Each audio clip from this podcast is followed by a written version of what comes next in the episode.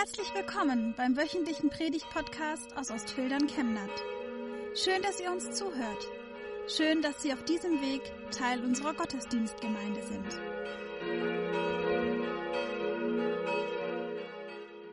Liebe Gemeinde, um das wahre Fasten geht es heute, kurz vor der Beginn, vor dem Beginn der Fastenzeit am Aschermittwoch, Fasching, Fastnacht. Die Schüler freuen sich auf Ferien, zumindest hier bei uns, obwohl was bedeutet Ferien in diesen Zeiten? Weniger Bildschirmzeit, die von der Schule bestimmt ist, mehr Zeit, die man vielleicht bei diesem herrlichen Wetter auch draußen verbringen kann. Aber Fasten, was hat es damit auf sich? Ein Predigtext aus dem Prophetenbuch Jesaja soll zu uns sprechen heute. Kapitel 58, ich lese aus dem neuen Text der Basisbibel. Ruf so laut du kannst, halt dich nicht zurück. Lass deine Stimme erschallen wie ein Widderhorn. Halt meinem Volk seine Verbrechen vor, den Nachkommen Jakobs ihre Vergehen.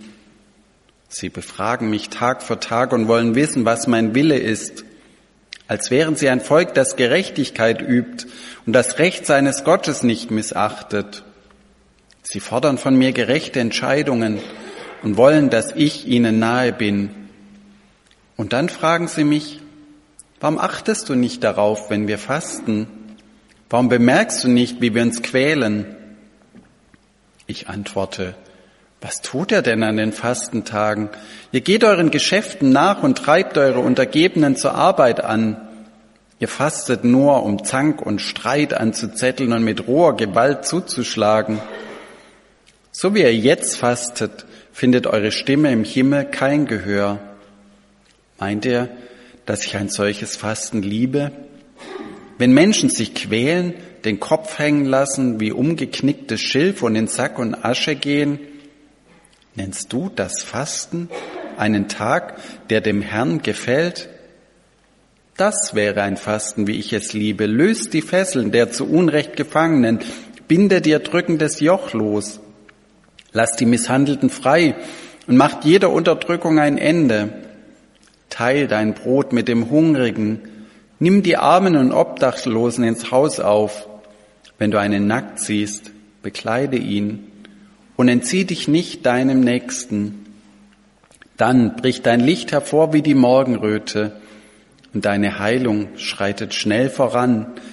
Deine Gerechtigkeit zieht vor dir her und die Herrlichkeit des Herrn folgt dir nach. Dann antwortet der Herr, wenn du rufst. Wenn du um Hilfe schreist, sagt er, ich bin für dich da.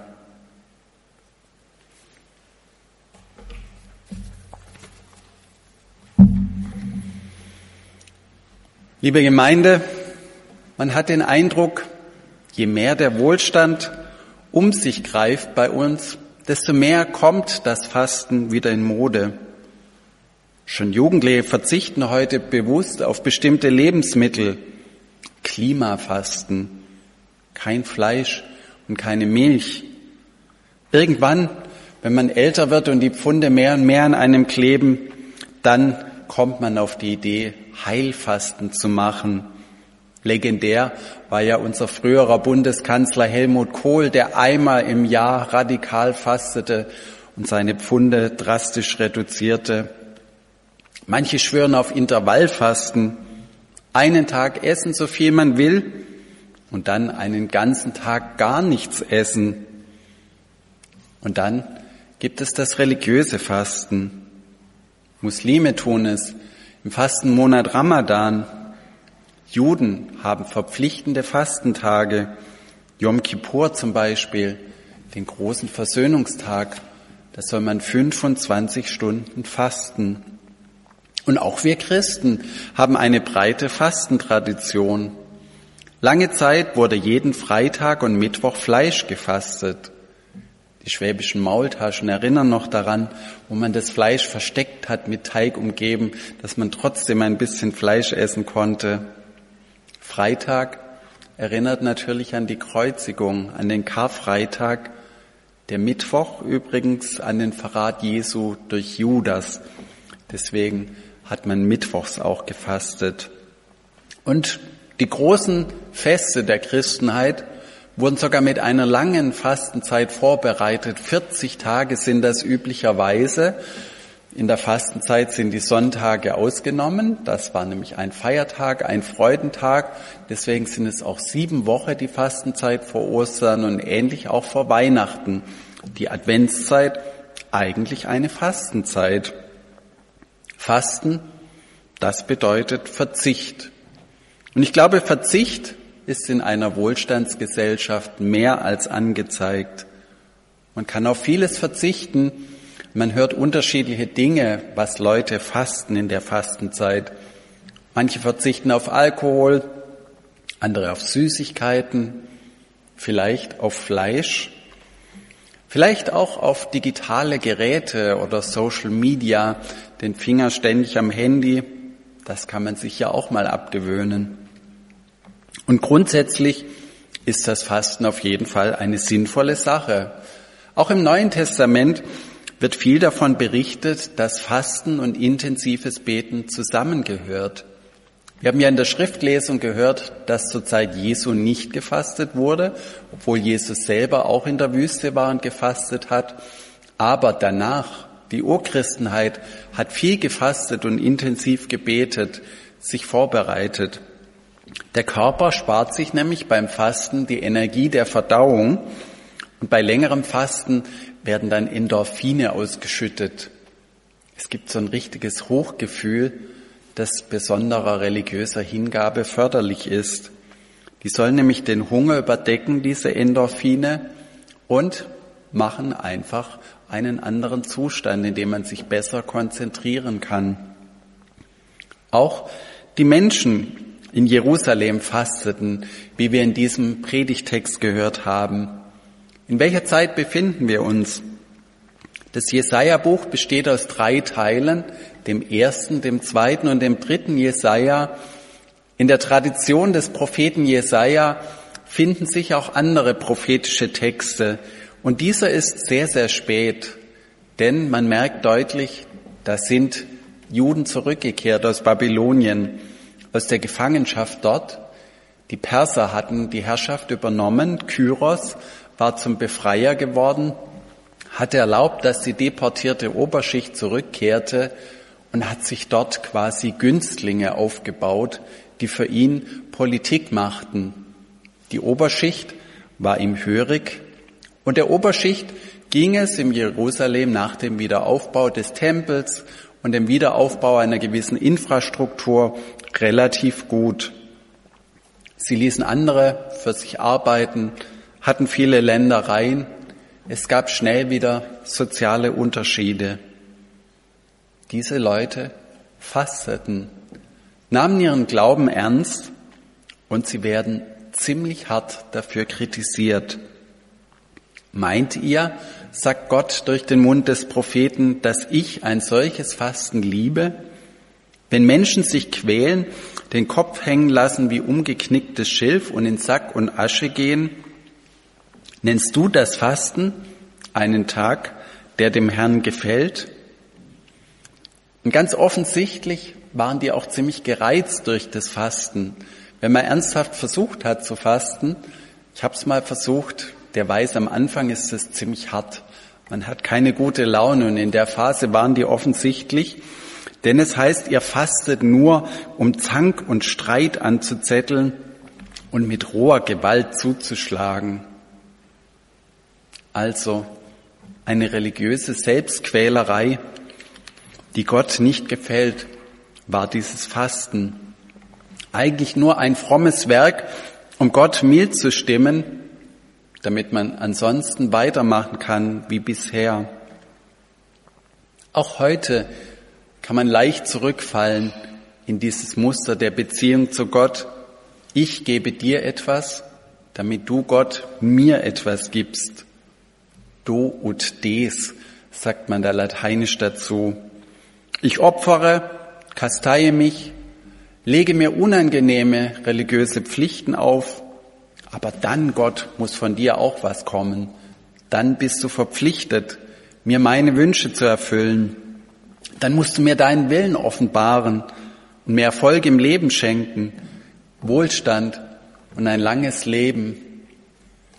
Genau dieses Wohlstandsevangelium ist übrigens gerade sehr erfolgreich in vielen Ländern dieser Welt. Wenn du an Gott glaubst, dann geht es dir auch materiell gut.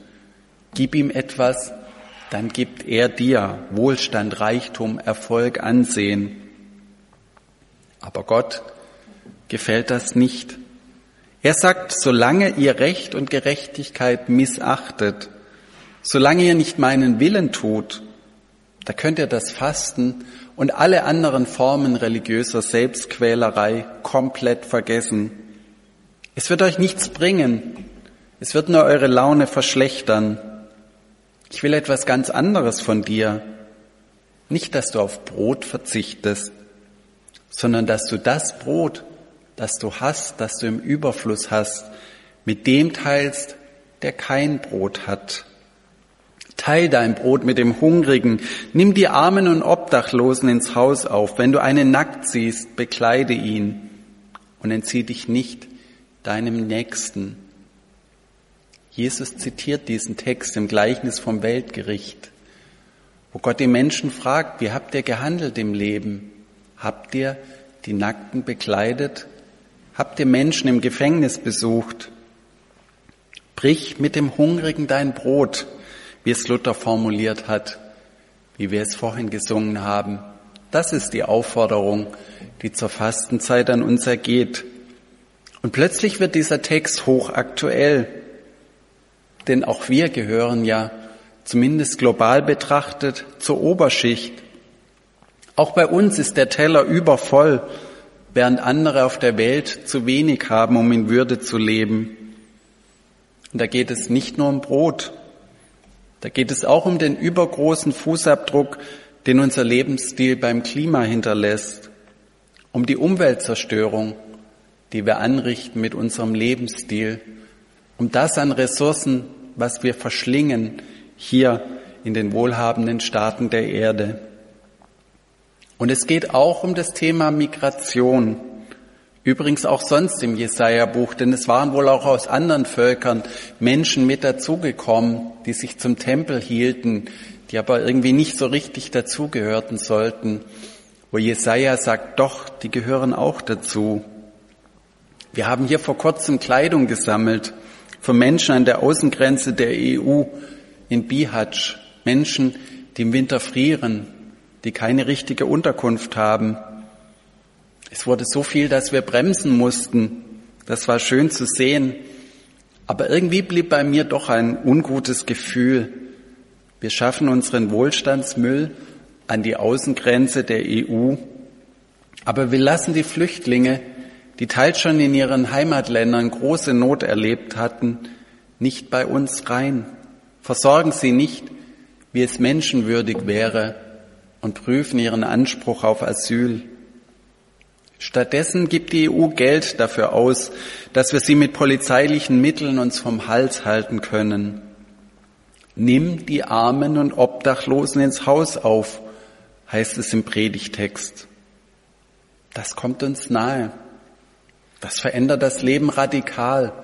Mehr als ein paar Tage Fasten, wenn da plötzlich einer mit mir im Haus wohnt, ein Fremder, ein Bedürftiger, es verändert das Leben auch mehr als eine Fastenspende, die das Gewissen vielleicht beruhigt, aber nur so weit, dass man anschließend weitermachen kann wie bisher.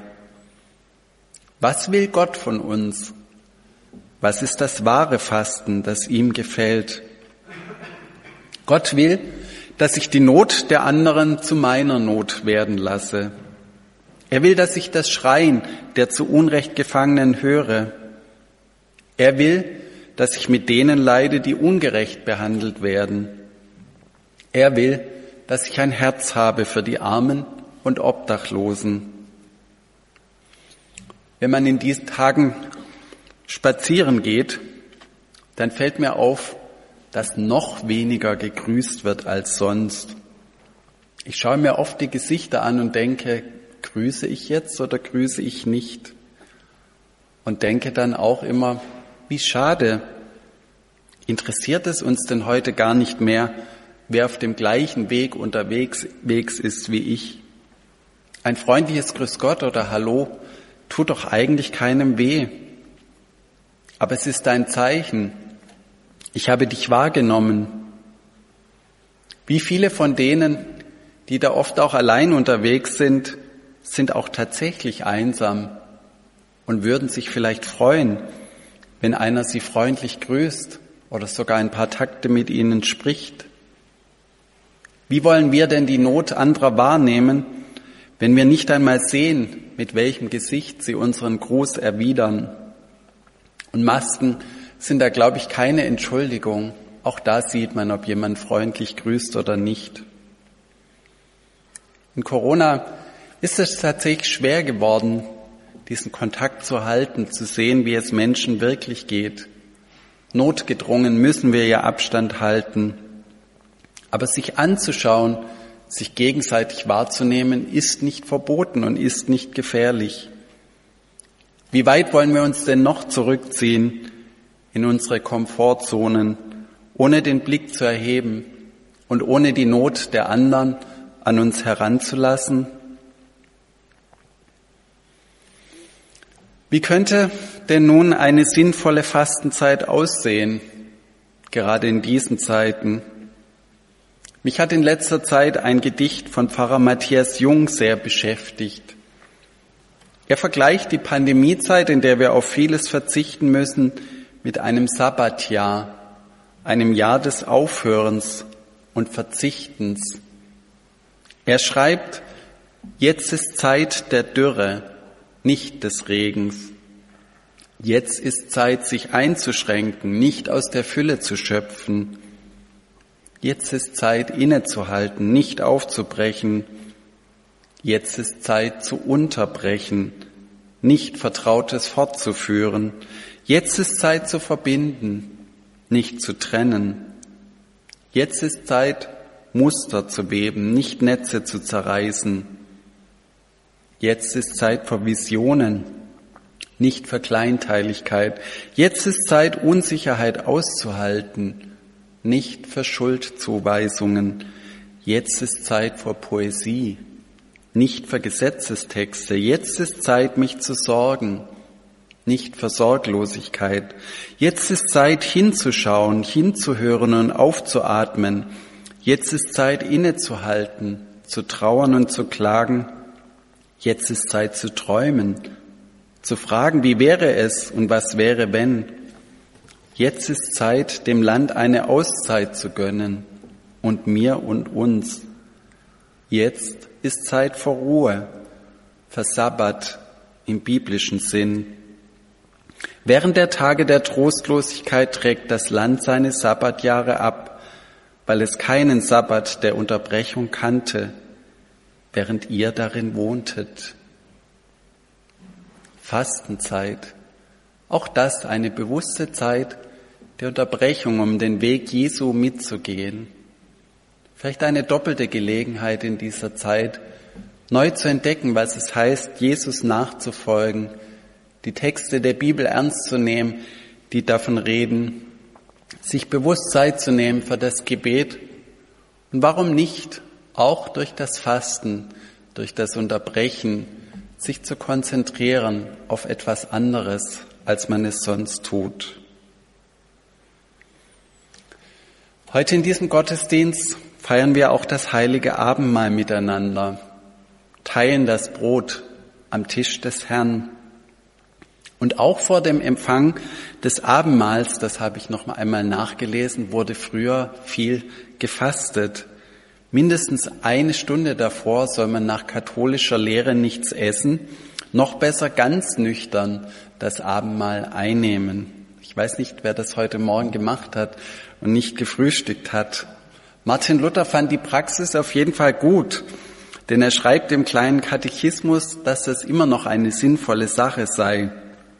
Auf die Frage, wer dieses Sakrament, das heilige Abendmahl würdig empfängt, da sagt er nämlich, Fasten und leiblich sich bereiten ist zwar eine feine äußerliche Zucht, aber der ist recht würdig und wohl geschickt, Wer den Glauben hat an diese Worte für euch gegeben und vergossen zur Vergebung der Sünden.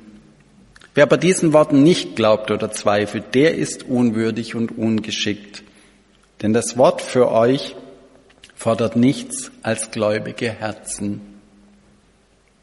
Christi Leib für dich gegeben, Christi Blut für dich vergossen, so werden wir es nachher hören. Und wie Luther es sagt, kommt es nicht darauf an, ob wir uns mit Fasten vorbereiten, aber es kommt darauf an, dass wir das im Glauben empfangen, dass wir Gott vertrauen, dass er uns versorgt in unserem Leben.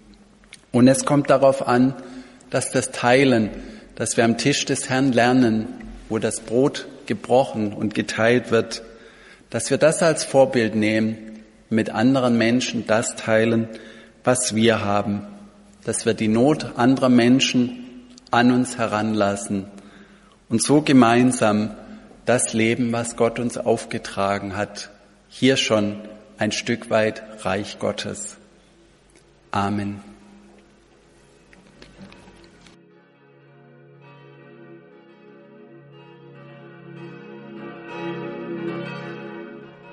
Wir wünschen eine gute und gesegnete Woche und hoffen, dass Sie nächste Woche wieder dabei sind oder wir dich beim nächsten Mal im Gottesdienst vor Ort sehen.